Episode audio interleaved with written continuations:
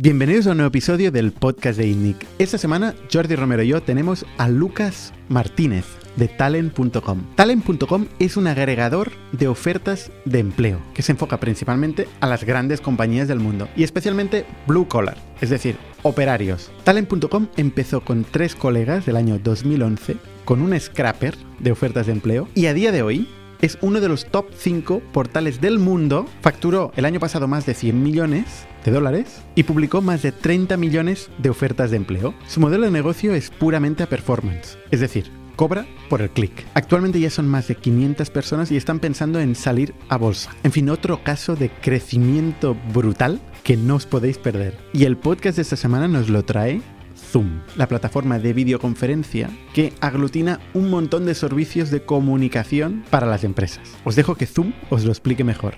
Zoom es una plataforma de comunicaciones unificadas, ¿no? Eh, al final somos el, el, líder en videoconferencias, por eso que se nos conoce, ¿no? Por la fiabilidad, por la estabilidad, por, porque funciona, pero realmente hacemos muchas más cosas, ¿no? Al final tenemos soluciones para un montón de cosas de todo lo que una empresa necesita y el empleado necesita eh, para trabajar y trabajar de forma eficiente en un entorno de trabajo híbrido. El famoso simplemente funciona es, es, muy cierto, ¿no? Zoom ofrece todo desde la parte de meetings hasta la parte de telefonía voz IP en la nube, eventos, webinars. Ahora acabamos de lanzar el contact center, estamos todo el rato eh, trayendo cosas y soluciones nuevas al mercado.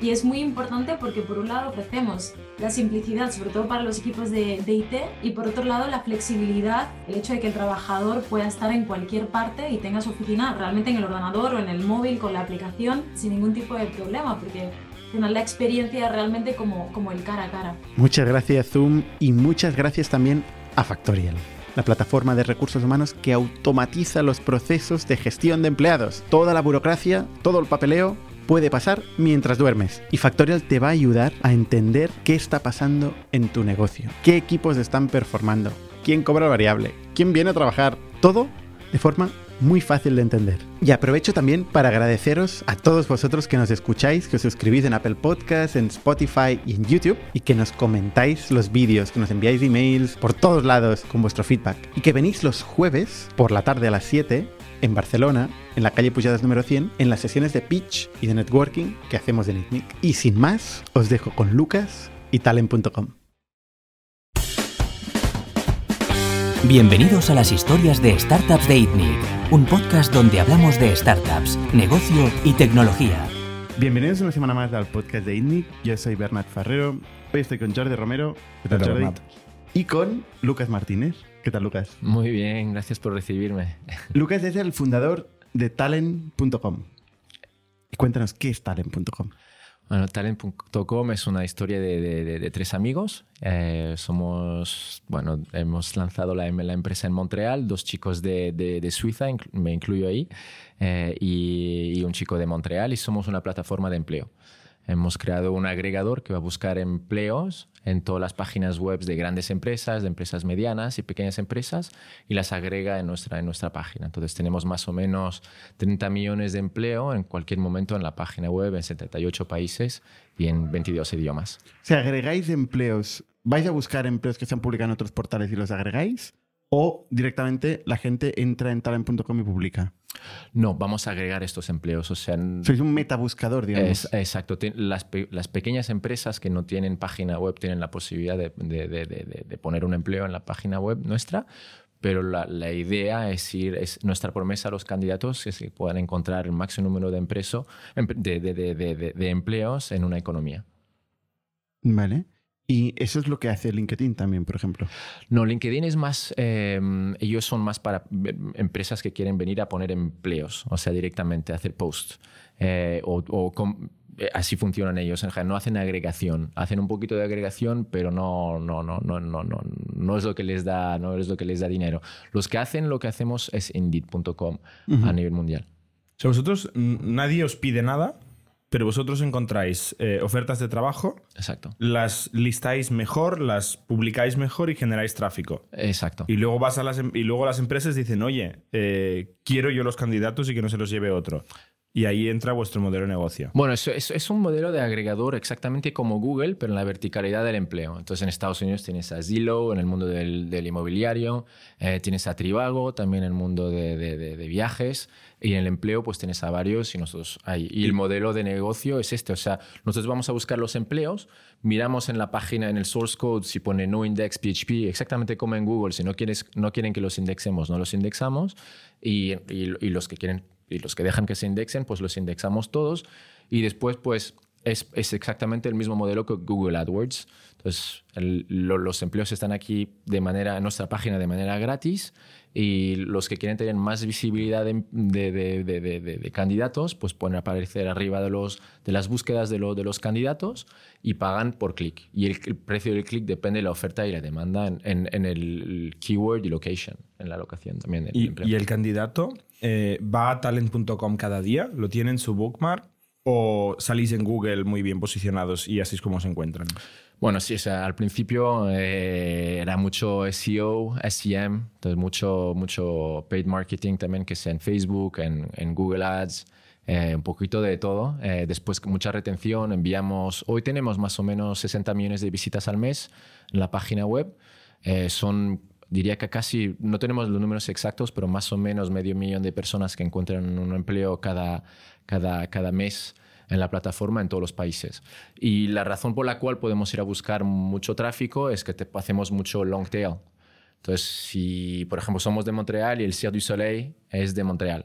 Eh, si, si, alguien, si el Cirque du Soleil, Soleil está buscando un, un, un, payaso en Montreal, pues nosotros tenemos este empleo, pero nadie está haciendo publicidad eh, para este empleo, entonces nosotros tenemos acceso a, a, a, poder comprar este, este empleo en Google, por ejemplo, o en Facebook por muy barato, porque nadie hace publicidad. Y como tenemos tantos empleos en todos los idiomas, pues podemos añadir un montón de, de, de, de, tráfico long tail que ve en la página y después, pues claro, con, con los retention strategies, que sea por email sí. y otro. Pues, ¿Dirías que la clave de, la distribución de vuestros, de vuestros anuncios es el PPC? ¿O el long tail en PPC o es el SEO? Los dos. Pero, ¿cuándo empezasteis? Como empezaste fue SEO. Eh, depende de los países, porque en, empezamos, claro, en, en, en inglés eh, el SEO ya estaba bastante, ya estaba bastante complicado ir a buscar un, mucho tráfico. Entonces ahí fue más paid marketing para, para, para, poder crecer. En países como Francia, Alemania, Italia, España o todos los países latinos también o asiáticos, ahí fue más SEO porque había menos competición y fue más fácil ir a buscar tráfico de manera orgánica. O sea, la asunción es que hay gente que va a buscar en Google payaso en Montreal, por ejemplo. Exacto, exacto. Eso es para, para nombrar un, un, puesto en particular, pero sí, la, así en general así empieza la, las búsqueda de la, la búsqueda y que sois mejores generando tráfico que el job board de la empresa, que muchas veces es un ATS, ¿no? Un Applicant Tracking System, o sea, Exacto. nombre de la empresa, punto, nombre del software.com, o LinkedIn, o las plataformas nativas, ¿no? Un InfoJobs, un Monster, etcétera. Bueno, pues tenéis que hacerlo mejor que esto. Claro, entonces al final tenemos más contenido, entonces ayuda mucho.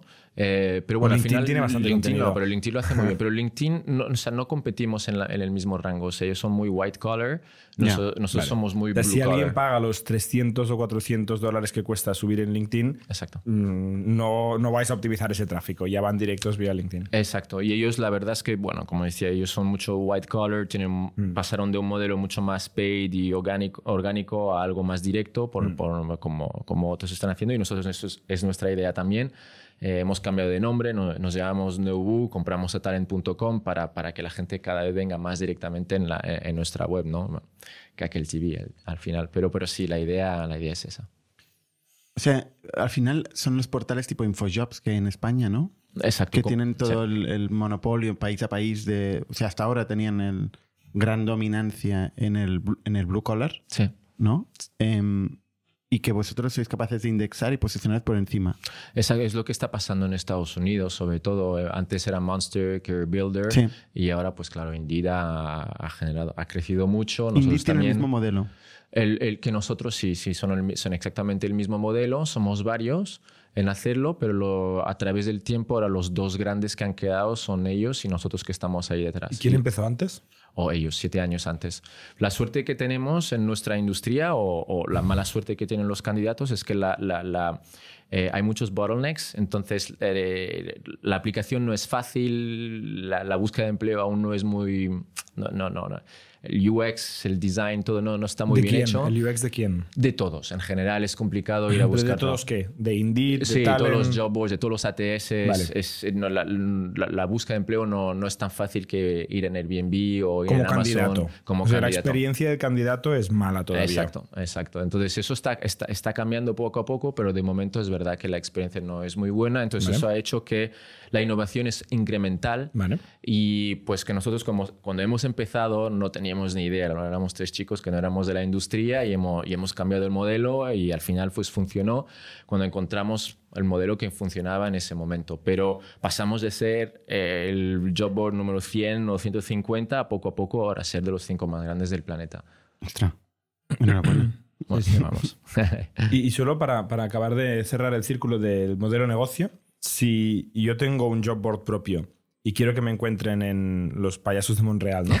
Eh, yo vengo a vosotros y os digo, os pago, que es una puja, y te digo, te voy a pagar un euro por clic o te voy a pagar 50 euros al mes y tú me traes candidatos. ¿Cómo, cómo funciona este pricing? Sí, el modelo del del- el nuevo modelo es, no, no es SaaS, es, es, es pay-per-click advertising. O sea, mm, la manera que funciona en general es... eh, hay, hay, hay dos modelos, ¿no? El modelo para las grandes empresas, que por ejemplo un Amazon que contrata mucho y ellos dicen, bueno, pues co- conocen cuáles son sus cost per hires, dependiendo de, lo- de, lo- de los job boards con quien trabaja.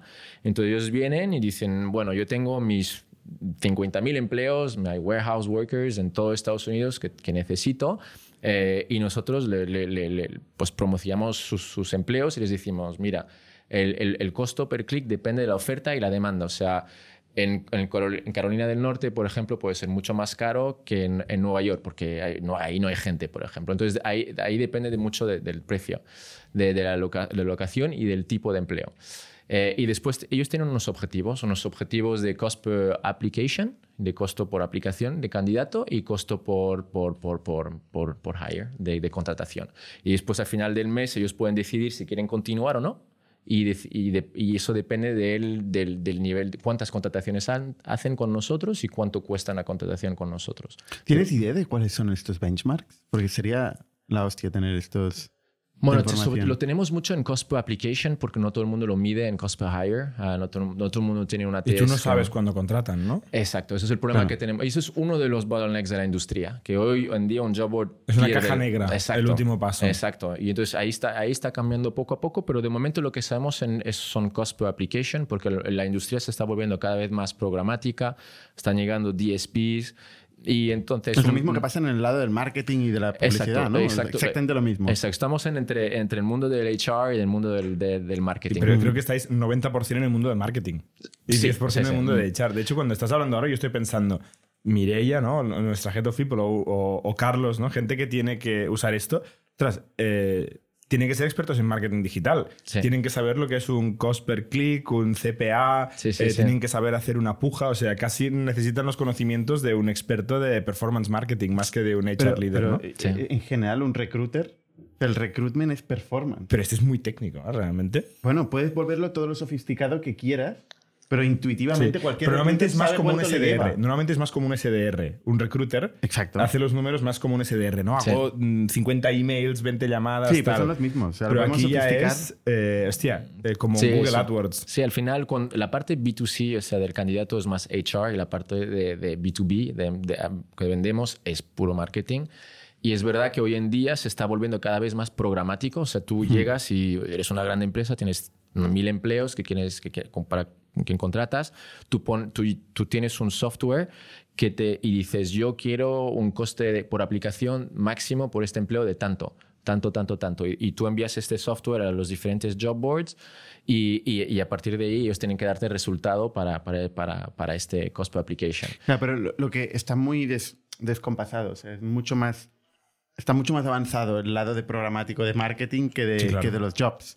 De hecho, Sí. si, tuvier- si tuvieras un sistema de subastas puro, ya automáticamente se, estable- se establecería la ubicación, el precio de ubicación, el Sí, pero precio de entonces todo. ya necesitas un experto en marketing para no, y un producto, esto. un producto brutal. Claro, entonces ahora, hoy, hoy existen estos, estos, estos DSPs donde puedes ir a hacer esto. ¿Qué es un DSP? Es un Demand Software Platform, o sea, es para. Es, es un. Es un software que te ayuda a hacer publicidad de manera programática y que envía tus empleos o, tu- o tus publicidades a todos los publishers, o sea, a todos los que, que- que publican. Y los, publica, los que publican aquí son los, son los job boards. Pero esto no es lo que haces tú también. No, nosotros, lo- nosotros no lo hacemos. Compramos, bueno, no, no, no, nosotros no lo, no lo hacemos. O sea, es, un- es para, lo, para las empresas que, que- que quieren ser más eficientes en la manera que contratan. Porque hoy en día eh, tú pagas, eh, vas a, eh, a un, un- un portal de empleo normal, más bien de la, la antigua generación, y pagas el mismo precio en general por cada empleo, por cada loca- localización. Y al final estás pagando ah, en algunos empleos un, un cost per application súper bajo y en otros súper alto. Y, no, y no tiene sentido. Entonces, la, la idea es ser mucho más eficiente, que sepas que un- un- normalmente el precio de mercado para un as- assist- Administrative Assistant en Nueva York tiene que ser 5 dólares la aplicación. Truck driver, conductor de camión en Raleigh, North Carolina, tie- 100 dólares. Así es. Y, y debería ser así, no deberías pagar el mismo precio por, por cada aplicación. Yo no puedo ir directamente a talent.com y, y publicar. Sí, entonces eso es la, eso es la, la- la otra parte que, lo, que las pymes, ellos no quieren saber nada de, de- de- y no saben de publicidad, de marketing, todo eso. Entonces hemos creado un, y todos creamos esto, un, un- una manera más ligera, más simple de poder publicar empleos y es un, es un precio que pagas por, por campaña o por empleo y ya está. Y después en el backend, ahí hace ahí el, todo lo del pay per click y todo, pero ellos no lo ven. Y todo lo que quieren ver ellos son resultados lo O sea, antes también posible. eres un Infojobs.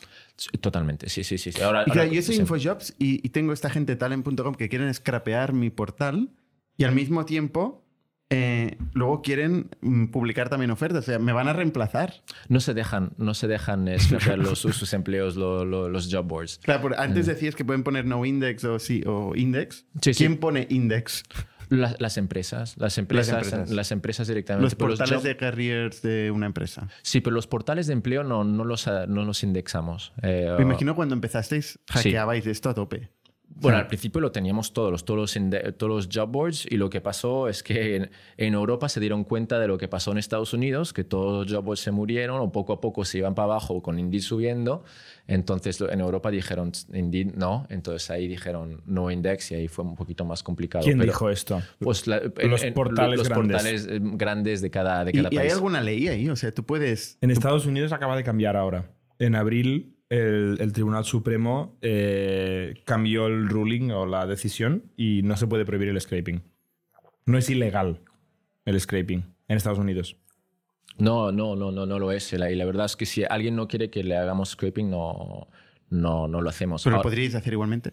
No os puede denunciar. No, no, no, no se puede. No, no. Ahora, si alguien, hay, hay- a veces hay empresas que vienen y nos dicen, "Mira, quiero quitar mi empleo, tal, mis empleos, les explicamos por qué los tenemos y después deciden si sí o no quieren, quieren guardarlos o no y ya está. Y en general todos quieren guardarlo porque reciben un montón de, de tráfico gratuito ya en su página. Y mm, entrando un poco más en, en tema de la- del scrapping, ¿eh? porque es, es interesante. O sea, no, no, no hubo un algoritmo de Google que empezó a perseguir el contenido duplicado. O sea, una actualización del algoritmo de Google. Penguin o Pandas o estas, Sí, sí, estas sí, cosas sí, de hace mucho tiempo animal. ya, ¿eh? Sí, hace sí, mucho sí, tiempo. sí, sí, sí, sí. Que empezó a perseguir ahí todo el contenido duplicado. Esto es contenido duplicado, todo.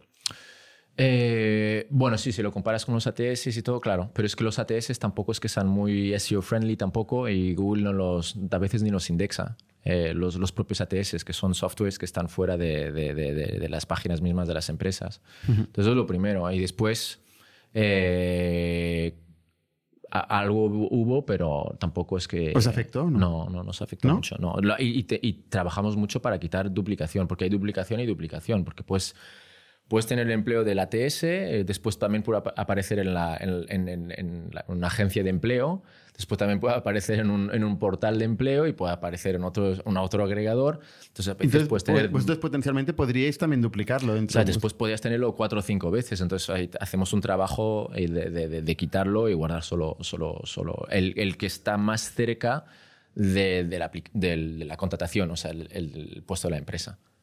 Algorítmicamente hacéis esto. Sí, sí, sí, sí. sí. Sí, Sí. con no sé cuántos millones de... Sí, sí, en todos los idiomas. Y a veces, claro, a veces te saltas unos porque a veces son listos y cambian la manera del job description y tal, pero sí es algo, es un, es un tema, tenemos que trabajar Yo, mucho yo antes eso. te había preguntado, que luego nos hemos ido por una rama, ¿eh? pero el benchmark de Amazon de coste por aplicación o, eh, o coste por contratación. No sé, esto me has dicho que, que Sí, no lo sí. tenías, ¿no? No, es- no- nos lo dan de manera, de manera trimestrial, pero hoy no lo sé exactamente. Y va cambiando. La verdad es que depende también del tipo de empleos, Claro, cambia, Em, depende mucho y- del tipo de empleo. del ¿no? tipo de empleo y de la localidad. O sea, hay Vale, eso es lugares donde no encuentran y es muy difícil y puede ¿Y, llegar y a- cómo puedes, cuánto puede ser? ¿Un orden de magnitud, un average? Ah, de un blue collar. De un blue, pues puede pasar de, de, de 100 dólares, que es... de- Aplicación, a- a- ¿eh? No, la, ah, no, la aplicación, entonces de 5 a 200 dólares, depende del, lu- del lugar, en Estados Unidos. De 5 a 200 dólares. ¿Y la, y la contratación? Bueno, debe ser. Pues en general, bueno, la idea es que, que, que enviemos cada vez más gente más cualificada para que se- este, este precio sea el, el de la contratación, ¿no? Pero la Bueno, realidad pero hay que hacer las entrevistas y Sí, todo esto sí. también cuesta dinero. ¿no? La, la realidad estamos entre 500 y 15 mil, o dependiendo del tipo de empleo. Sí, si es un, si es un, si es un, hoy en día un truck driver en una, en una zona remota es muy complicado. O un, o un enfermero, una enfermera en una, una zona remota, muy complicado. No hay. Vuestro negocio es puramente tecnología, ¿no? Sí. ¿Los tres founders sois techies? No, bueno, uno lo es. eh, yo soy el vendedor original. Ah, tú eres Eh, vendedor. Yo soy el vendedor original. o sea, yo, yo empecé a llamar a las empresas y, y el otro tenía un background un poquito más financiero que, y poco a poco se fue dirigiendo para, para las ventas también, porque se- es, es ahí, es así como hemos crecido y la necesidad iba de este lado. ¿Y, y cómo arrancó el- la primer- las primeras ventas? ¿no? ¿Cómo, cómo eran? O sea, vosotros empezasteis a indexar Sí, eh, job portals ¿no? y un día decís, oye, vamos a llamar a una empresa sí.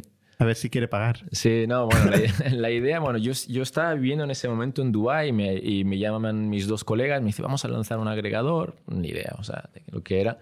En ese momento tenía 27 años y dije, bueno, lo Eres hago ahora... consultor de Oracle. Sí, bueno, en ese momento, eso fue antes, en ese momento Education first. trabajaba en, Ah, en- en ventas. first, en-. F. Sí, sí, sí. Yo trabajaba en ventas, estaba en el Medio Oriente y me mudé para, para Montreal. Y bueno, imagínate, no conocía el, al país, o sea, ni idea. Entonces ahí es cuando eh, empezamos a hacer varios modelos, no entendíamos muy bien de la industria, empezamos con un modelo tipo portal y nos dimos cuenta que no funcionaba en ese mundo, no teníamos el tráfico Porque era un suficiente. rojo. Sí, exacto, exacto. Era muy complicado, entonces eh, no, no, y no funcionaba. Y, y además no conocía el mercado, llamaba, eh, llamé- me acuerdo siempre de esta historia, de esta anécdota, llamaba al Mercadona canadiense que se llama ah, Provigo y pensaba que era un banco. O sea, además estaba completamente descolocado porque no era, no era local, no conocían las empresas. Y, y al- el primer mes tuvimos que cambiar de modelo, lo cambié, después lo cambié de- después de tres meses, hice todos los modelos durante casi un año y al final con nos ¿Modelos dimos- de qué? Mo- ¿cómo dices? Tip- mo- tipo diferentes modelos de negocios que fuera de tipo portal normal donde ibas a pagabas el, el anuncio después un mo- modelo tipo más de agencia de empleo eh, un modelo de referral de referencia donde pagan por eh, eh, referencias. Hice, hice varios modelos así y al final solo funcionó cuando empezamos a generar dinero mientras dormíamos que era el, que era el pay per click y ahí empezamos a vender directamente a job boards primero a los portales de empleo porque, porque ellos, ellos necesitaban más tráfico en su página web y compraban mucho en, en, en, pues, ¿sabes? por televisión, radio, eh, mucho ese tipo de marketing O también. sea, los por- job boards, que son los que tienen los anuncios y que vosotros scrapeáis, luego les vendíais del Sí, tráfico. sí, sí, sí, Indeed también. Bueno, es, es como un outsourcing de tu, Sí. de tu adquisición de tráfico, ¿no? Dices, hostia, este tío es más bueno que yo haciendo Exacto. adquisición de tráfico, te pago. A menos Bueno, me lo es das a como mí. los afiliados. Un poco. Exacto, Sí. sí. Entonces Es un empezamos poco así. de, de blackmail, no sé cómo se Sí, dice. sí. Pero la, la- la idea es que ellos, pues le- le- el costo per- por, por aplicación en, en su página web era mucho más barato con, con nosotros que con AdWords. Entonces, claro, entonces ellos dijeron, pues vamos a comprar con ellos y, y ellos vendían, transformaban el, el, el- el- en un candidato para venderlo a, sus- a las empresas que trabajaban con ellos. Y poco a poco, pues nosotros fuimos también eh, going up the value chain y también fuimos, a- cuando nos volvimos más grandes, pues ahí es cuando empezamos a vender también directamente a, a- a empleas, a, emple- a empleadores, perdón, grandes. Y hoy de, de- de- la mayoría de nuestros ingresos son de... Son de, de- Empresas directamente. de empresas directamente, sí, sí. Y te iba a preguntar, ¿en países? ¿En qué países sois líderes o estáis en el top 3? Creo que en la mayoría de los países estamos en el top 5, ya. Eh, y, eso es lo que hemos hecho. Hemos plantado eh, pequeños árboles en todo, en todo, y granos en todo el mundo y poco a poco pues fuimos subiendo del 15, después al 10, muy grande, 5. ¿eh?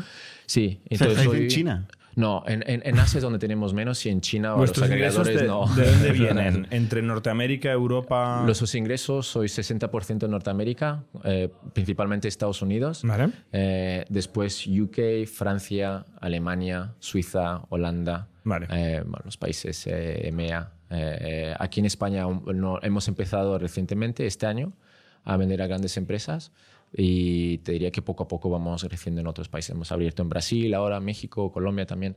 Y con esa idea de ir por todo el mundo, ahora la idea es, claro, expandir en Asia también. Que ahí es, tienen un poquito más de retraso con el modelo, que están, están no conocen bien el modelo pay-per-click, están más en un mundo de, de portal de empleo más tradicional. Vuestro librito, vuestro playbook de abrir un país, pasa por, ¿Cómo empezáis? a, día de hoy? O sea, supongo que lo tenéis súper super estudiado, sí, miramos al... Sí, eh, entonces miramos GDP por, en el país, tráfico, eh, digo, o sea, penetración de Internet en el país mismo eh, y después pues la penetración de ATS. O sea, si hay ATS donde podemos, que podemos ir a buscar contenido de empleo, ahí vamos y abrimos un país. Y tenemos que tener el suficiente contenido para que sea interesante para los candidatos que vienen a buscar. Y, claro, vosotros partís del análisis de, de, todos los ATS, ¿no? De las páginas de carreras, de careers, de todos los ATS. Sí, y, de los, y los portales de empleos también. En algunos países, claro, necesitan tener más tráfico. Candidato, y así ayudamos. O sea, cuando os integráis con un ATS, ya por defecto entráis en todos los países donde está el ATS, ¿no? Exacto, sí, sí, exacto. Eso, eso ayuda mucho, claro. Porque si hoy eh, trabajas con Uber, claro, ellos tienen empleos en todo el planeta. Entonces eso ayuda. Em, ¿Hay muchos ATS? ¿Hay mucha fragmentación? Ah, es impresionante, sí, sí. Hay muchísimos ATS en todo el planeta y cada, y cada país tiene sus, sus ATS locales también. Em, ATS, por si alguien no sabe lo que es, es un Applicant Tracking System, que es como lo llamamos a los softwares de gestión de captación de talento, ¿no? Donde publicas una oferta, tienes un jobs page, el empleado, pues el candidato pone sus datos personales y entonces le llega Idealmente colaborativamente, igual que un CRM, puedes colaborar con los distintos stakeholders dentro de la empresa para acabar mm. contratando a una persona. Y puedes incluso traquear las entrevistas, vas avanzando en el proceso de selección, mm. depende de lo bueno que sea. Pero bueno, es que hablamos mucho de ATS sí, sí, claro, y habrá mucha gente lo más lógico, sí, sí. Acrónimos de la industria. ¿no? que Factorial también incluye un ATS. Claro. ¿Cómo no? Em, vale, entendido. O sea, entonces vosotros encontráis todos estos ATS, los locales, internacionales, tal y, los portales de empleo. Exacto. O sea, el primer paso es scraping. Exacto. Cuando tú decides ¿Todavía hoy, Brasil... Sí, todavía hoy, pero eso llevamos ya mucho tiempo haciéndolo y después cuando y después es ir a buscar tráfico de manera orgánica y a Scraping, SEO Exacto, sale directamente. ¿Quién busca tráfico en ese. Y luego ventas. En luego ventas. En primero vendes a, a, los, a, los que buscan mucho tráfico y después poco a poco vas, vas trabajando. son empresas grandes o portales. O, al, principio en general portales y después empresas grandes, después empresas medianas y después más bien empresas pequeñas. Sois una especie de market maker, ¿no? Porque si hay dos portales y vosotros tenéis más masa vais a uno o al otro, o sea, el que pague más lo ponéis delante, ¿no? Realmente al les hacéis un poquito de chantaje. Bueno, al final es como AdWords, es, exactamente como AdWords. es, es, que es, un el, market maker de tráfico de Internet. Eso es la idea, ¿no? Es poder y bueno... Es como, es como una capa por encima de AdWords porque vosotros utilizáis AdWords y Google. Sí, exacto. y la razón por la cual somos más baratos es que no tenemos... o sea, cuando un, alguien compra tráfico directamente de AdWords, en general vas a un listing y después, pues en el listing, el candidato se puede ir. Pero tiene que darle al listing, después darle al empleo y después estar dirigido. Entonces el coste es mucho más alto, porque cuando llegas directamente a nuestra página web y compras, le das al, al, al, empleo y vas directamente al empleo. Entonces en el bounce rate lo cogemos nosotros. Entonces por eso es mucho más barato cuando, cuando compras de, mm. de, una, página como nosotros que de AdWords. O sea, si yo como candidato hago clic en una oferta de trabajo y no es exactamente lo que quería, tú me ofreces otra antes de que me escape para rentabilizar ese clic. Eh, no, porque perdemos el candidato en general una vez que la persona se va. O sea que, pero, pero también hay, hay estrategias de, de, guardar la. O ponéis la una cookie y hacéis remarketing. Bueno, cooking no. Bueno, no, cookie no, ahora no. no. no, no. Pero No, os sí. guardáis el identity. Bueno, y- sí, pero tampoco hacemos mucho ¿No hacéis mucho remarketing? No, remarketing no. Hemos hecho, hemos hecho tomado este stand de no. ¿Por qué? de- porque sabíamos dónde, íbamos los, dónde iban los reguladores. Entonces eh, pensamos mejor hacer las cosas bien desde el principio. Y hoy estamos eh, GDPR compliant en todo el planeta. O sea, no es que ya en Estados Unidos. O sea, hicimos lo que hicimos en, en Europa, lo hicimos en Estados Unidos también para asegurarnos que. Porque sabíamos que iba a llegar también en Estados Unidos y tenía, tenía sentido hacerlo en su momento.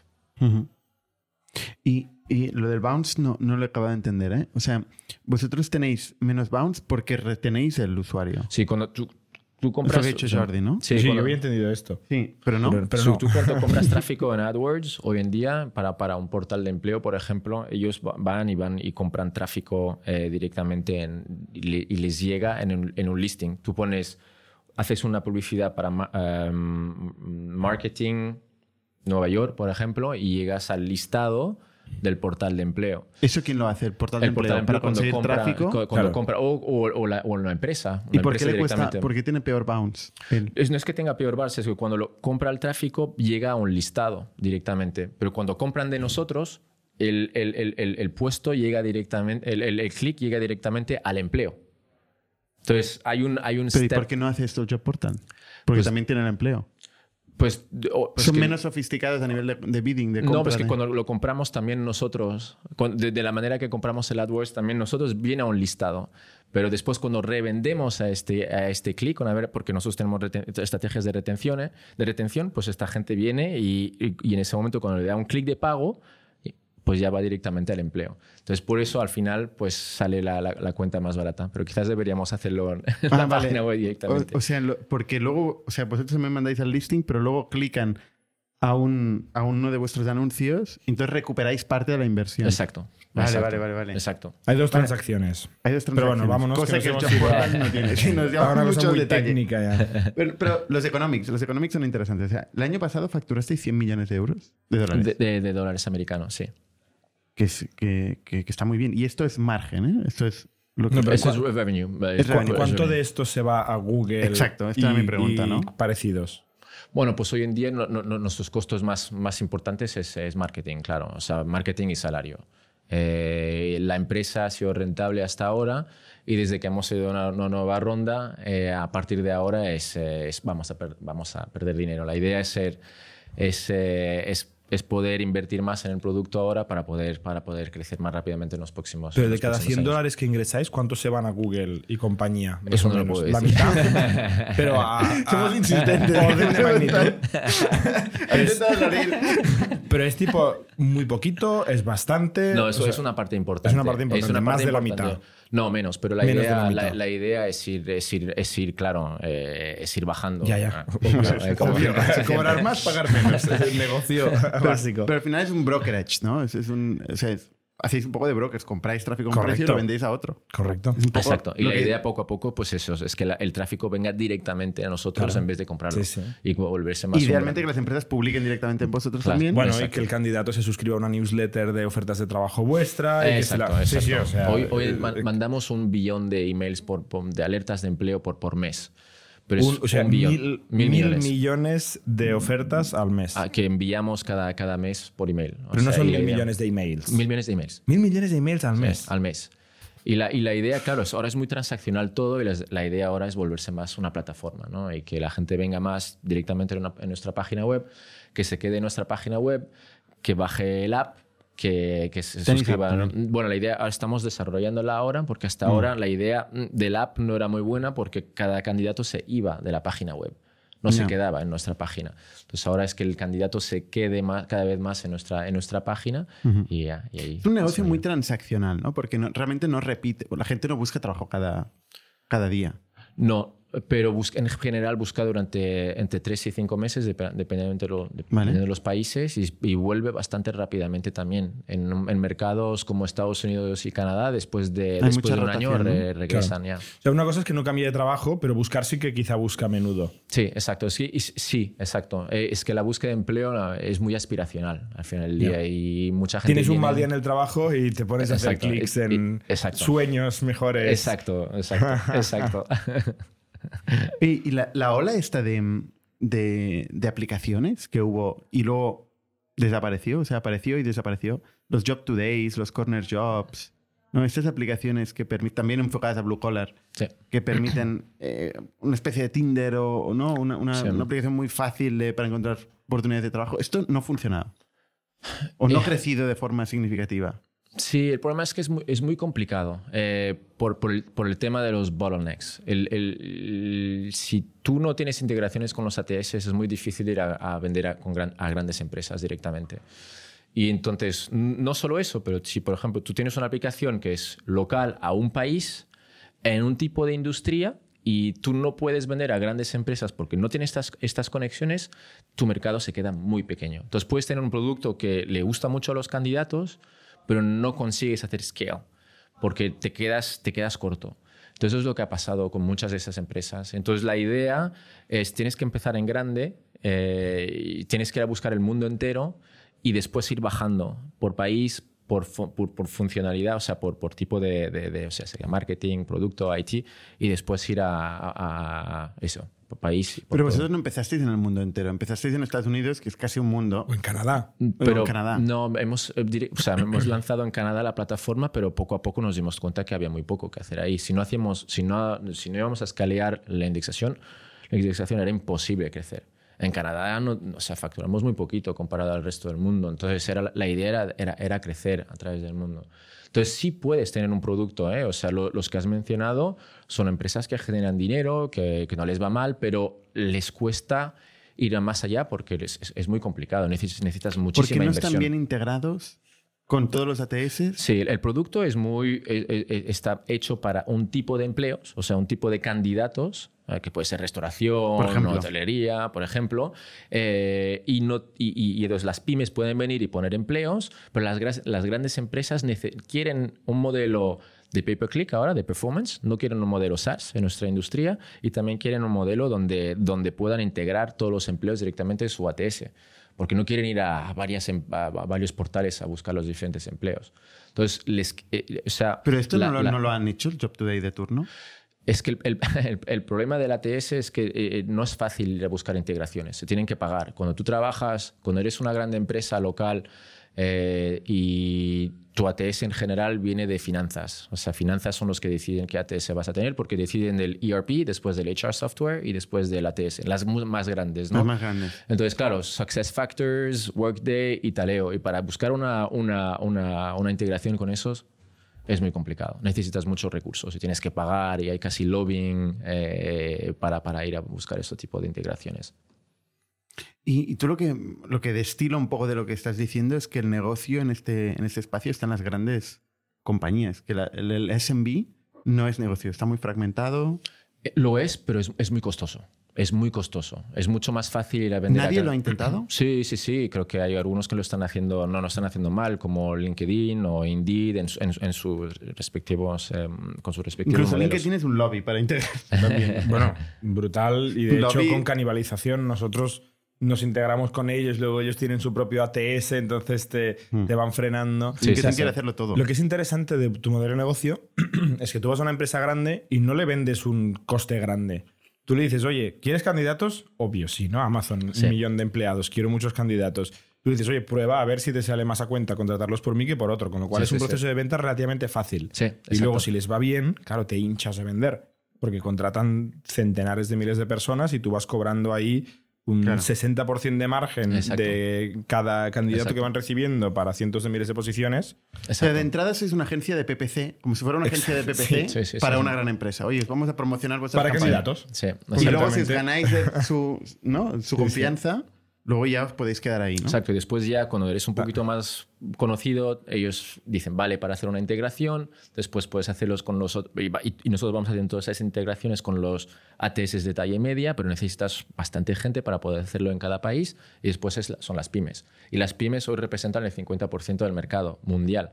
Eh, son, el, mundo del job, de portales de empleos a nivel mundial son 25 billones de dólares y la mitad son pymes pero pocos van a... Solo, únicamente los portales locales son los que son muy buenos hoy en día. los portales representan 25 billones, billones de, tamaño de mercado. De en, el mundo entero sí. Y la mitad son, son, son para pymes. La mitad son para pymes. ¿eh? pero es mucho más fácil a vender a grandes empresas.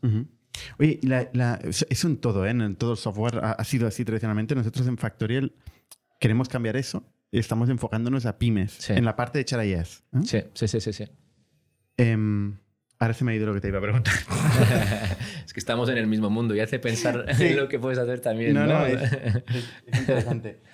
No, yo lo, que me, lo que me hace, o sea, lo que me genera interés es el tema de las integraciones, porque es, un, es una pesadilla las integraciones. Es algo cada, cada, portal es de su padre y su madre, ¿no? Y cada ATS es de su padre y su madre. Es un many, too many, too many, complejidad. Hay, muchas dimensiones. Extrema, ¿no? Entonces, claro, yo me imagino, hay un punto donde vosotros os interesa la integración y hay un punto de masa crítica donde es al ATS quien le interesa la integración con vosotros, ¿no? Eh, no tanto, porque eh, más a la empresa que al ATS. El, o sea, las, las pymes más sirve a la empresa. Entonces, las pymes más pequeñas, o sea, los ATS que hacen a pymes y medianas empresas, por ejemplo, vosotros, eso puede ser un valor, añadido cuando empiezas a vender en países en Estados Unidos donde no hay, o sea, es complicado contratar, porque tú dices, yo estoy integrado con todo estos y te van a llegar muchas más aplicaciones porque es one click apply en vez de enviar en nuestra página, ¿no? Las grandes empresas que usan Success Factors, todo esto no están ahí aún, no, lo, no, no les importa. Y el problema es que ah, tienes eh, la, cuando yo hago una integración con un, un, HRS de estos o ATS de talla media, lo hago para todos sus clientes. Success Factors o Taleo o estos es por cliente cuando el cliente lo pide y el cliente tiene que pagar. No hay, un veces ahí, no hay un marketplace de es factor de borde yo qué sé. Ellos no, ellos no, no, no, no, no entran en ese mundo. no, es, cloud SaaS de verdad todavía. Es medio cloud, medio SaaS. Y, el problema que tenemos es que una empresa que está creciendo mucho, a veces llega el CFO y dice, bueno, ahora me, me, me interesa que todo el, mundo, todo el mundo use Workday porque el, precio por licencia es mucho más barato. Entonces ahí se, nos van, se nos van empresas que crecían y con quien estábamos integrados y después pues trabajan con Workday y, todos los recursos humanos están, no están contentos porque el, producto no es tan bueno, que, pero bueno, es, es lo que hay porque al final les, sale más barato. Y una pregunta, en el mundo de la selección, hay los ATS, ¿no? que es como lo que la empresa contrata para gestionar el proceso de selección. Luego están los portales, que es eh, sitios nativos que generan tráfico para, para los, eh, las posiciones. Y luego estáis los agregadores, ¿no? Por ejemplo. ¿Quién gana más pasta aquí? ¿Dónde está el negocio? ¿En ser agregador, en ser portal o en ser ATS? En ser, por un amigo, lo pregunto por un amigo. no, es ser portal, es ser portal, claro. El, el del medio es el que se lleva. Claro, claro, porque. O sea, LinkedIn.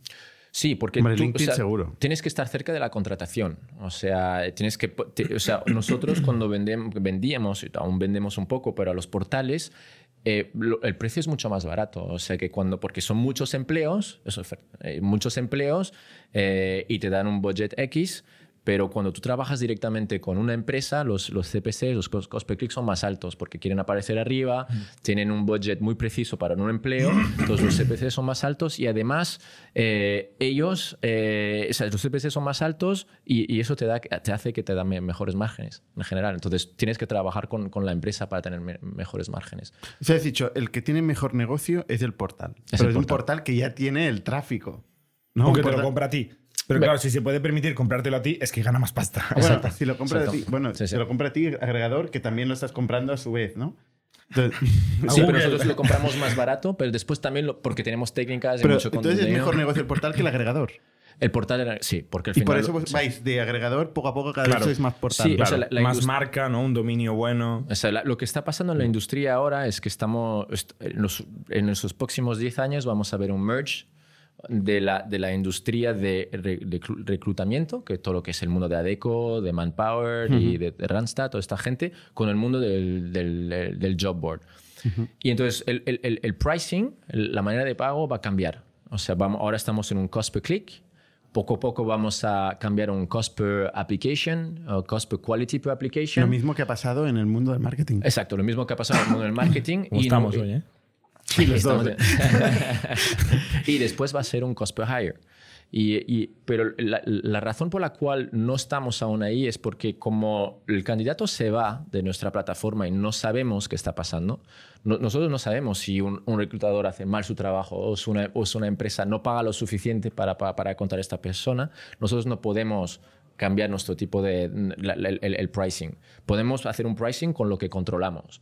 Y la idea poco a poco, lo que está pasando en, en- en- en este mundo es que está, está, está poco a poco. se A ver, está- potencialmente podríais hacer lo mismo que, pasa en el ma- que, que se hace en el marketing, que es ofrecer una especie de analytics, ¿no? Como hace Google, eh, y poder recuperar la transacción vía API cuando esa se produce dentro de la TS, ¿no? Claro, en la tele se, se sabe cuando se contrata Claro, en la. TS sabes cuándo has contratado a una persona, Exacto. entonces puedes mandar la información ah, para atrás a ti, ¿no? Y tú establecer un precio en base a esto. O darle un dashboard Un para que pueda CPA ver. de verdad. Exacto. Entonces la idea es poder saberlo esto de manera live.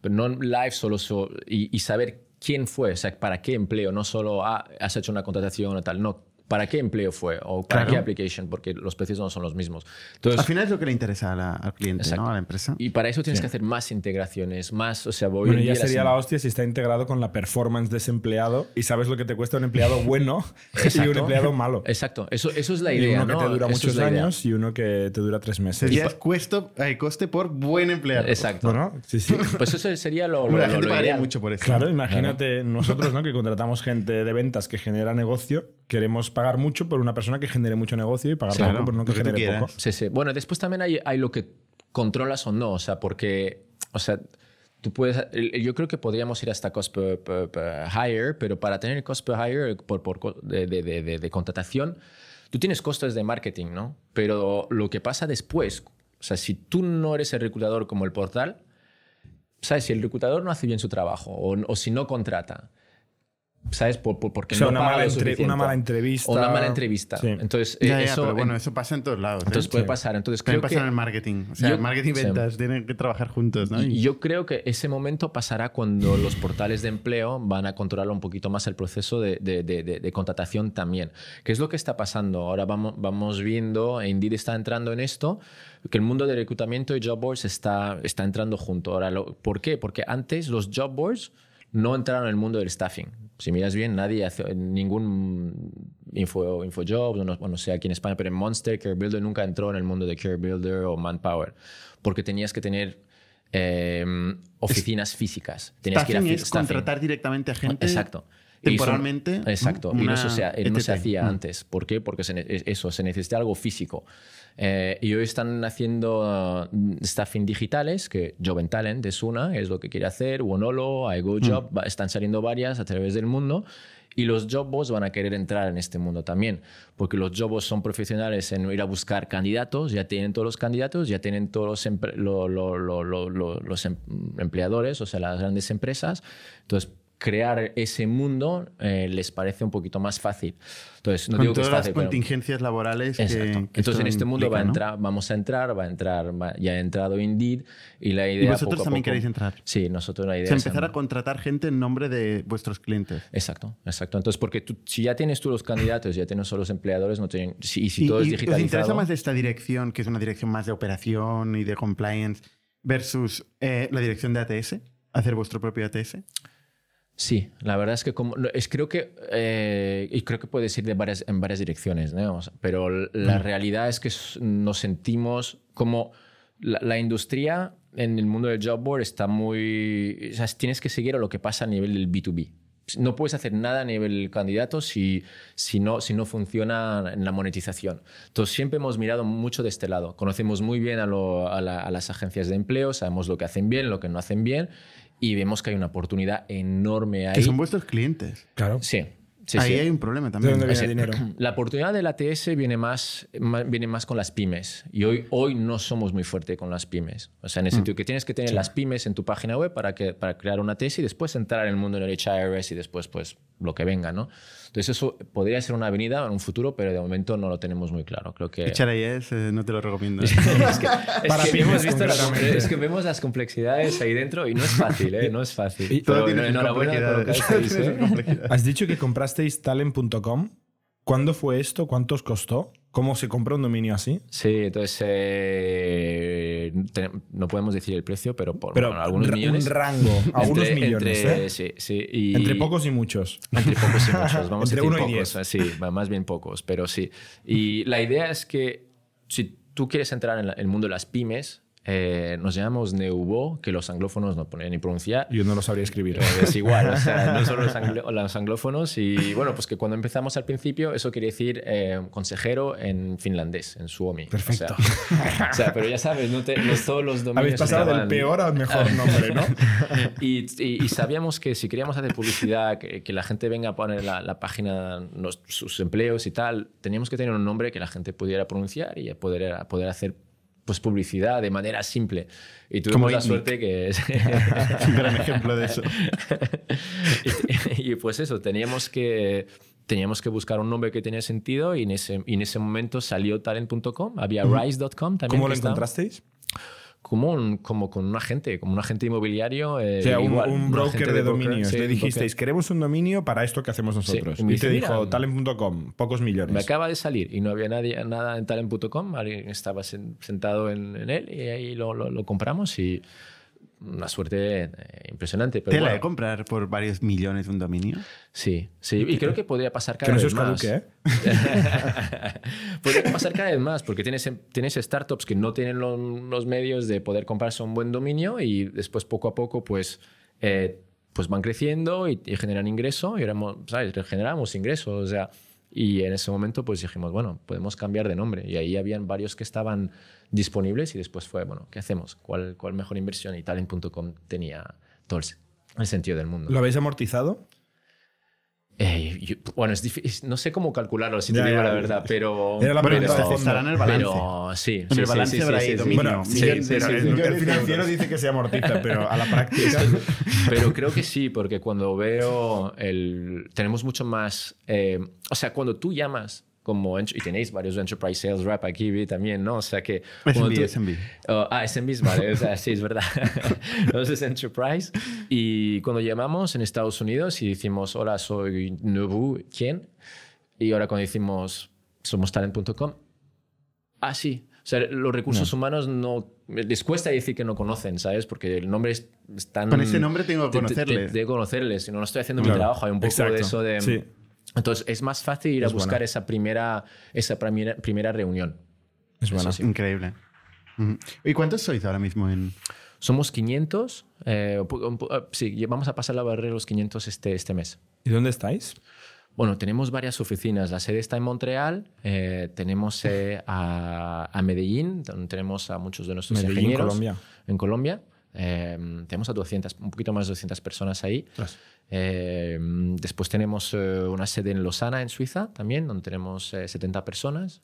Ahora, y ahora la... hoy 70 tenemos- personas en Suiza. Sí, también. Sale caro, ¿eh? Más caros que los 200 de Medellín. La verdad es que mucho más caro Suiza. Y, pero el talento en Suiza es extraordinariamente bueno. O sea, hay muy, mucho, ¿Qué muy- muy perfiles buen tenéis ahí? Eh, muy operacionales y también de, ahora cada vez más de AI, Machine Learning, porque está Ok. el, la- el UPFL, Ya. que es el MIT Ujú. de Suiza también, que está ahí al lado y para buscar gente de ese tipo está muy bien. Después tenemos a Chicago, más bien como sede de ventas y operacionales para Estados Unidos. Y ahora Barcelona desde hace, desde hace poco, donde... Porque tú te cansaste del frío y decidiste venirte aquí al sol, ¿no? Sí, después de 10 años en Canadá, eh, nunca he vivido en España y como mis papás son de aquí, dije, venga, eh, me gustaría tener una experiencia aquí. Y al principio era para más bien pymes en Europa, para EMEA, y después nos dimos cuenta que aquí también hay un montón de, hay mucho, hay mucho talento a un, un coste efectivo, entonces dijimos, tiene sentido, entonces tenemos cada vez más ingenieros también. Y la por- mayoría del talento trabaja en pronto. Factorian, pero... no, hay mucho, hay mucho talento en Barcelona. ¿Y tú de dónde sales? Porque hablas de muchos países y muchas cosas y... Pues yo, yo soy de. Bueno, mis papás son emigrantes españoles. Mi mamá es gallega, mi papá es de Barcelona, eh, aunque de origen murciano él también. Y ellos se conocieron en Suiza y crecí, crecí en Ginebra, nací y crecí en Ginebra, en Suiza. Y, de ahí, pues me fui a Inglaterra después de los estudios. Después los Emiratos y en Dubái, después en Canadá 10 años, pero con muchos viajes a Estados Unidos, siempre metidos ahí porque era el, mercado principal. Oye, desde un punto de vista de financiación, ¿cómo, cómo empezáis el negocio? ¿Metéis dinero o cómo...? Eh, entonces, al principio son, son muy poquito dinero, ni, ni 100.000 ni 100.000 euros para, para poder arrancar de Family, Friends and Food, ¿sabes? Un poco así. Y, Los tres founders no, no metéis dinero al principio. Sí, sí, sí, sí, sí, un poquito sí también. Y a partir de ahí... eh, ¿A partes iguales o qué, qué estructura de capital tenéis? Bueno, uno más que otros porque uno trabajaba en finanzas. Entonces él puso... Poquita- sabía, ese sabía cómo iba. Y había ganado y más. ahí, y, ahí, eh, y, y de ahí, pues mira, hemos, hemos- em- el primer año fue difícil, eh, pero uno fue, a hacer una, sí, uno fue a hacer una maestría en, bueno, pues en IE, el MBA en IE, y ahí pues solo hacía sus, eh, su- sus trabajos con, ¿sabes?, de, sobre la empresa de Talent. Y nosotros ahí con Ben en, Montreal, pues intentando arrancar, ¿no? Él con la tecnología, yo con las ventas y cambiando el modelo. Y, y, y hay un momento donde Max pues consigue eh, Business Angels de aquí, de, de España, y vamos a, vamos a, vamos a Madrid. Vamos a Madrid a, a conocerlos y, mm, y ahí pues fue, muy gracioso porque yo hablando español y ahí hablamos en inglés, me pregunta un señor un poco, ¿sabes? De mucho dinero ahí de, de ma- tipo Madrid y me dice... Están ahí los, los señores con dinero, están ahí normalmente. Y me dice, ¿And you, Martínez? ¿Mexican? no, digo, no, no, son mis papás, son españoles. Y se quedó como, ah, sí, muy bien. Y directo me fue a hablar de fútbol. Me dijo, ¿y te gusta el fútbol? Sí, sí, me gusta. Y me dice, ¿y a qué equipo le vas? Y digo, al mejor equipo del mundo. Y me dice, ah, eres del Madrid. Y digo, no, no, no, soy del Barça. y se quedó un poco y dice, ah, muy bien, pues fi- firmamos y el día siguiente nos vino a recoger y nos hizo comer en el palco del Bernabéu. Ahí me puso en, la- en el sitio de Florentino Pérez ahí para, para me, me dijo, mira, la mejor vista del mundo y yo me quedé un poco como... pero muy gracioso. Y pues en ese momento... ¿Quién era este inversor? Eh, era, era una persona, eh, siempre quisi- quisieron quedarse anónimos, pero una persona que, que era del mundo financiero aquí en España, que había vendi- vendido, su propio banco, eh, y teníamos otra persona, una señora, una señora de aquí, de Barcelona, y un inglés que en Madrid, que estaba muy cerca del ecosistema de, de- de- de emprendedor ahí en, en Madrid. en- ¿Y cómo en IE. llegasteis a ellos? Pues Maxim, que estaba haciendo su MBA, Ah, eh, en IE. estuvo en Se varios amortizó eventos, el MBA con la ronda, básicamente. Exacto, ¿no? exacto, exacto. Y ahí pues fueron 600 mil dólares canadienses, que eran unos 400 mil euros. Y, y de ahí pues como nos costó el modelo, nos costó levantar dinero, eh, porque en ese momento los agregadores en 2011 no eran Populares. bueno, populares para nada, porque después del tech bubble se fueron todos para abajo, pero la realidad era que era en ese momento donde, se donde el modelo empezaba a tener sentido y empezaban a generar ingreso. Entonces fue duro, pero lo conseguimos, pero en ese momento dijimos, tenemos que ser rentables, no podemos, o sea, burn, ¿sabes? Entonces al final, después de un año más, nos movimos, cambiamos el modelo a pay-per-click y ahí es cuando de verdad creció. Y pasamos de 50.000 a 250.000 a 500.000 dólares. De- después un de millón. facturación De anual. factura- ¿Anual? anual. Y en, en cuarto año un millón, después doblábamos cada año, después fue uno, dos, después fueron seis. Ahí entramos en Estados Unidos, pasamos de 6, 7 a 29. Y, y ahí fue creciendo de, de esa manera. En el momento que entramos en Estados Unidos y no queríamos entrar en Estados Unidos, pues que sabíamos que el coste de, una, de un error, sin conocer bien la industria, que no éramos de la industria, podía ser muy, podía ser muy cara. Y el 2021 fueron 100, el anterior ¿cuántos fueron? El anterior fue, eh, fue el año de la, de la bueno, COVID. eh, sí, COVID, fueron 89. ¿Y para este año cuál es el objetivo? Pues no lo podemos decir, ahora que tenemos nuevos inversores, no nos dejan, pero, pero la idea va a, ser, va, a ser, va a ser mucho más que lo que estamos haciendo ahora. No. Normalmente eso es la idea. Y cuando entran inversores, sobre todo, Sí. no es para que hagas menos. Sí, exacto. o exacto. un poquito más. Pero, pero también hay una idea de, de cambio, porque éramos muy enfocados en ventas y menos en producto y en, y en- y en informática, porque la realidad es que teníamos que ser rentables, no teníamos otra. En realidad sois muy enfocados en marketing. Sí, sí, sí, pues, o sea, performance El- marketing y ventas. La tecnología que necesites para hacer el buen bidding y la buena posición. Exacto. Y ahora pues la idea es enfocarse mucho más en el candidato y Vale, poder mejorar la mejorar experiencia candidato. Eh, Exacto. Y, la, la ronda de la serie B lo habéis cerrado ahora en marzo, ¿eh? Exacto. 120 millones en, en equity eh, y 30 en, en deuda. sí. ¿La cerrasteis en marzo o la habéis publicado en marzo y la cerrasteis en Fue diciembre? en- no, la cerramos en febrero. En febrero. Sí, en febrero. Qué buen de timing. Sí, justo Sí, timing. empezaba. No, no lo- decimos muy fuerte, muy alto, pero sí fue muy buen timing. Sí, sí, sí, sí, sí, sí, tuvimos, tuvimos suerte. Pero bueno, fue algo que se empezó ya también el año pasado, tomó su tiempo. Bueno, ya sabéis, ¿no? Lleváis de- Y tenéis un inversor de aquí de Barcelona. Bueno, medio americano, medio de Barcelona, ¿no? los de Telegraph. el- Sí, sí, sí, son muy buena gente. Los conocí al llegar aquí y claro, la idea también es a- ayudar al ecosistema local y, si, y, y como tenían contactos también invierten bastante en Norteamérica y tienen contactos con los, con los, los primary VCs con quien trabajamos, el lead. Eh, entonces tenía sentido añadirlos para... para ¿Y el, el Banco de Montreal entró solo con deuda o también entró con equity? No solo con deuda. Vale. ¿Pero es venture debt o es, Sí. es venture debt? O No, sea, es- no, no, es- es- es- es- solo es deuda, deuda, ¿eh? Solo sí, les sí. pagáis con intereses exacto. y Qué- comisiones. Qué, curioso, ¿no? Esto. Bueno, es... No sé. No Bueno, es una empresa rentable. Eso es, sí. La Bueno, empresa no, más no que- es rentable ahora, ¿no? Bueno, No, ahora es que lo era hasta ahora y Vale. la idea tenemos, tenemos objetivos que, que llegar a nivel de, de- de ingresos, pero co- controlamos nuestros levers, ¿sabes? De, de rentabilidad. sabe- Podemos ser Ah, rentables tiene un mañana. interés ¿sabes? variable este, este préstamo. Eh, no sé los detalles exactos del, Vale. de- de- de- del- del- del interés, pero, pero es, eh, no, no, no, no- no te quiero decir una tontería, pero creo que no. Vale. Vale. Y, y hasta este momento no, no, no habéis levantado dinero. Y en esta ronda Sí, también habéis... hicimos un Series A Ah, antes, Series A. pero fue más para, para, para los, los business angels querían salir Vale. ¿Y, y entonces Fue hicimos un- secundario. fue secundario mayoritariamente, sí. vosotros lo habéis hecho secundario? Sí, poquito. Poco. Poco, sí. No, no- como teníamos poca, eh, no nos conocían mucho los inversores porque hasta el año 8 no hemos hecho ninguna financiación institucional.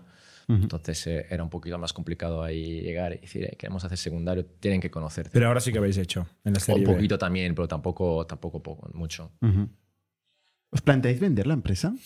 No, la idea es que somos, bueno, jóvenes, tenemos 38, 39 años. Jóvenes, jóvenes. Aún jóvenes, Sí, sí. venga.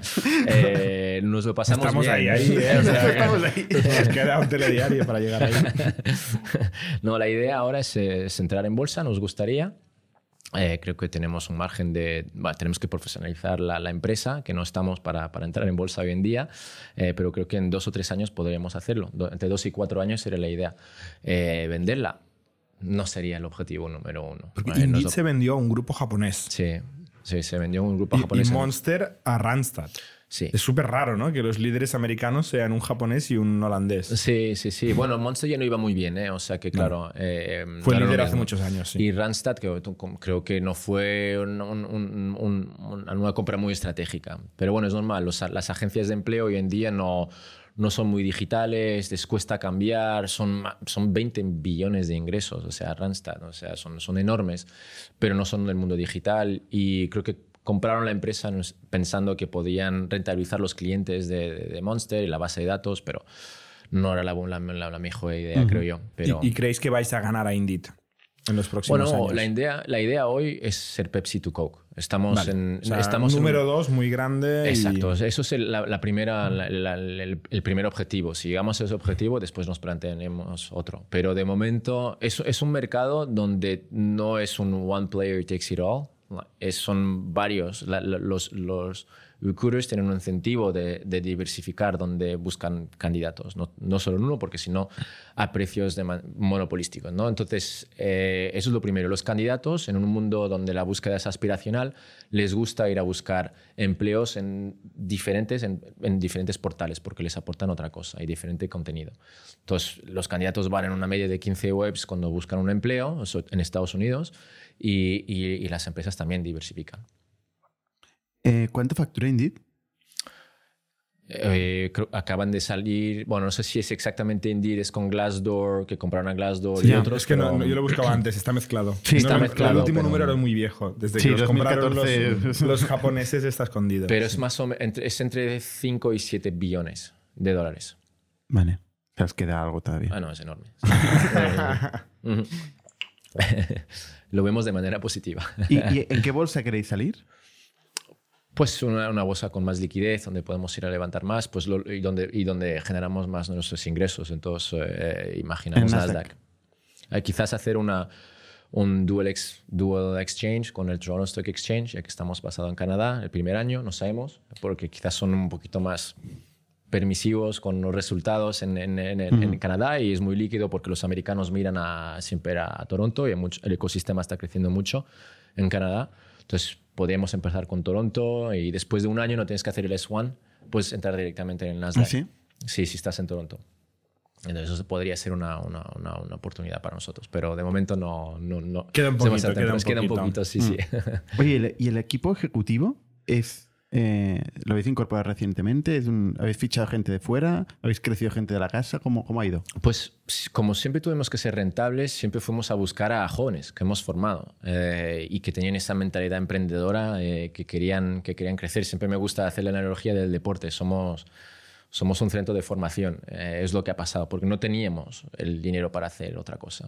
Lo que sí nos funcionó muy bien es que cuando entramos a Estados Unidos, después Inglaterra y otros, en ventas es ir a buscar a gente que ya venían de, de- de este mundo, que eran, ¿sabes? que eran profesionales de ventas, que tenían 10, 15 años de experiencia en competidores, y nos fue muy bien. Y es cuando fuimos a buscar gente más senior, pero en ventas. En el resto... ¿En dónde eh, están de Estados Unidos? eh, bueno, bastante ¿O en remoto, Canadá? la verdad. Bastante Ah, en remoto. remoto, sí, porque como las ventas en Estados Unidos son muy remotos, todo lo que es enterprises, la gente trabaja desde casa. Vale. Eh, y bueno, entonces eso nos fue muy bien. Después, pues cuando llegó el primer, en el Series A, que llegó la Caisse de Dépôt du Québec, que es el fondo de pensión de, de- de- más grande de Quebec y de Canadá, pues ellos nos ayuda- ayudaron a profesionalizar el departamento de finanzas, que era muy junior, y ahí contratamos un controller, un CFO, ah, que nos ha ayudado mucho a, a crecer. Y en ese momento, pues después de la ronda, tenemos, eh, esa, teníamos esa idea de, de- de- de profesionalizar. Entonces ahora como los tres fundadores éramos muy operativos, ahora estamos contratando mucho, mucho ejecutivo y hemos contratado un CPO para Product, hemos contratado un CTO en tecnología, eh, un CMO, eh, estamos en esto, y Global CHRO también para HR. Y entonces estamos en todo esto ahora. ¿Cómo va este equipo? Eh, ¿cómo, va, ¿Cómo vamos de contrataciones? No, Es- ¿cómo, ¿cómo está funcionando? Porque claro, Bueno, es todo nuevo. Lo que estás sí, sí, diciendo sí. es que habéis construido un equipo entero. Bueno, es que es demasiado temprano para decirlo porque el, el CPO a- a- acaba de empezar hace un mes, el CTO empieza el 1 de junio, el CHRO en septiembre. Es temprano y- para y decir- Es una nueva no empresa hecho, casi, está- ¿no? Sí, sí, entonces ahora la idea es... Sí, porque es que imagínate, somos tres amigos y... y- De repente tenéis ahí Y, y nos han dicho, el mira, gabinete. y somos una empresa casi familiar, o sea, y, ¿Y haréis? lo bueno y lo malo. ¿Qué haréis vosotros? Pues la idea de momento somos los tres co- coceos porque no queríamos O sea, cambiar tres, ¿eh? todo. Esto es nuevo. Esto es- tres coceos, nueva. Y, pero la idea es poco a poco ir cambiando. No queremos cambiar todo de golpe. Ahora lo que hacemos es que uno se ocupa de, una, de unas funciones para que no tengan que reportar a los tres. Y en un año o así, pues la idea es poner un, CEO profesional idealmente. Y nosotros quedarnos también, nos gusta lo que hacemos. A mí, por ejemplo, me gusta la parte estratégica. Entonces, estar siempre en la parte estratégica, adquisiciones, eh, ese tipo de cosas. Otro estaría más en tecnología, el otro más en ventas. Vamos a ver cómo no, vamos a Bueno, vienen gestionarlo, cambios, pero vienen cambios. vienen cambios enormes y no es fácil. O sea, para, No, claro. para, para, para- bueno, imagino te que lo hacen sabéis ilusión. mejor que nadie Te, también. te hacen ilusión. Sí, sí, sí, hace mucha ilusión saber, saber que pasamos a otra etapa y a veces ves a también a profesionales que son, nosotros tenemos, que tenemos dos años de experiencia después de, de la universidad, muy poco, o tres, ¿sabes? O sea, Bueno, y hay- 11 en vuestra empresa que y está yendo muy empresa, bien. Y está yendo muy bien, sí, pero hay cosas que vemos que, o sea, lo que, lo que fue verdad hasta ahora no necesariamente va a ser verdad en un Eso, claro. Y tenemos que hacer más preguntas que, que- que- que contestarlas. Y creo que hoy en día tener una, una- una- escuchamos mucho a los inversores que uno dice, mira, eso no tiene mucho sentido. Y nos entienden, por ejemplo, del CEO, dicen, tenía que ser un CEO. Entonces nuestra idea es, vale, vamos a ir cambiando poco a poco, pero llevamos 11 años haciéndolo y no puedes cambiar del día. Pero no os ha ido no. mal, ¿eh? No, por eso punto, punto importante. Yo no sé si hay empresas públicas con coceos, ahora que lo dices. Sí, creo que BlackBerry, otra canadiense, pero mira, les fue mal a ellos, pero... Pero no se- no fue por eso. no, pero... Fue por un tal hay- Steve hay Jobs. Dos, co- sí, sí, sí. dos coceos, hay bastantes, pero...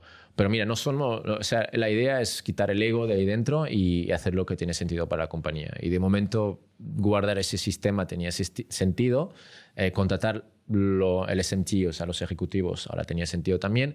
Y después, eh, como decimos, ¿no? normalmente te hace, pones los boxes y después pones la gente. ¿no? Nosotros lo que hemos hecho es fuimos a buscar la gente y el año que viene pues pondremos los boxes y pondremos la gente ahí dentro. Pero de momento la idea era, era, era, era, continuar, tener un mínimo de continuidad con todos estos cambios.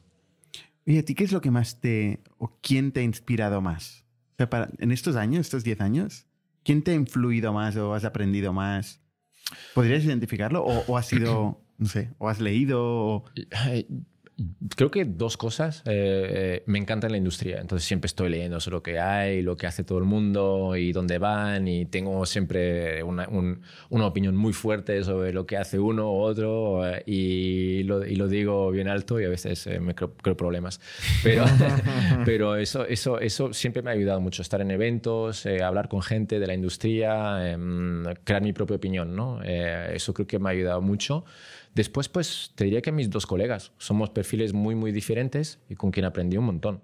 Porque uno a nivel, de, a nivel humano, a nivel de, de gestión eh, humana es extraordinario y he aprendido mucho y el otro a nivel de tecnología pues me da un millón de vueltas. O sea, eh, Ben es, un chico que aprendió a hacer código él solo, es le gusta el, todo lo que es derecho, finanzas, está en todo y, su curiosidad, ¿sabes? Natural para todo. Eh, a mí siempre me ha, me, ha, confundido mucho y me ha ayudado mucho también. Entonces creo que eh, eso, te diría esto, estas dos ¿Algún libro, podcast, canal de YouTube que sigas y que quieras recomendar? Bueno, pues ahora cada vez, eh, cada vez más podcast, la verdad, desde, desde la pandemia, mucho podcast. no tengo uno en particular, en general voy a buscar cuando algo por ejemplo, el otro día quería, quería escuchar algo sobre marketplaces, porque somos un marketplace. Entonces encontré un podcast genial de, de un partner de A16Z en, en, California que hablaba de marketplaces y lo escuché y me lo comí en dos segundos. Eh, mm. Hoy está el CEO de un competidor haciendo un podcast, lo estaba escuchando esta mañana. O sea, más bien eh, buscar temas que me, que me gustan y que me apasionan y después los de siempre. Soy mucho del Wall Street Journal, uh, The Journal o cosas así que lo escucho todos los días eh, y, algún otro más, que más de geopolítica y tal, que es una pasión de, lado, pero si no, eh, no uno en particular, más bien por temas. Oye, pues muchas gracias Lucas por, por compartir con nosotros tu experiencia, súper interesante. Y es genial eh, captar más talento como tú en Barcelona. bienvenido. Y te iremos siguiendo. Ah, mucha pues, suerte. Pues muchas gracias por recibirme. Hasta la semana que viene. Somos un ecosistema de startups tech de Barcelona, creadores de Camalún, Kipu y Factorial, entre otras. Ofrecemos más de 5.000 metros cuadrados de coworking a startups y organizamos eventos diarios para discutir negocio y tecnología hasta la saciedad. Desde ITNIC Fund invertimos en equipos con capacidad de construir grandes productos y negocios. ¡Te esperamos!